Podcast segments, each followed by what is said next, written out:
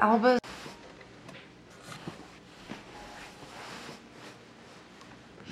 Mm, Can't sleep.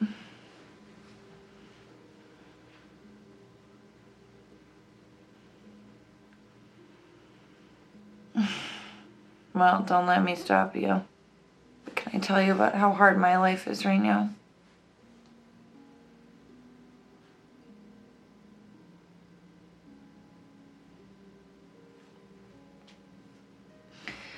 It's not just her drinking. Mama's acting crazy. Not her usual crap. She's getting confused.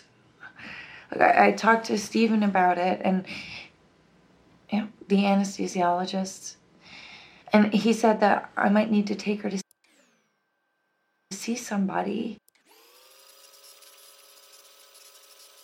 And crazy. Not her usual crap. She's getting confused. Like, I, I talked to Stephen about it, and you know, the anesthesiologist, and he said that I might need to take her to see somebody because at her age it could be dementia. But she hates hospitals, you know. She's convinced that the doctors had it in for Papa, and that's why. Yeah, I don't know. Maybe I'm just blowing it all out of proportion, but.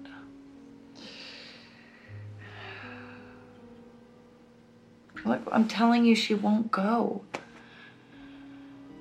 Okay, David, she's a grown woman. I'm not gonna trick her into going to the doctor.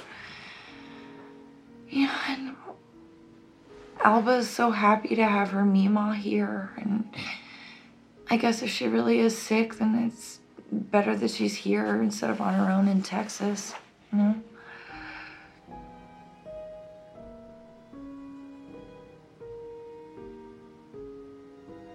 Screw you. You don't get to be jealous.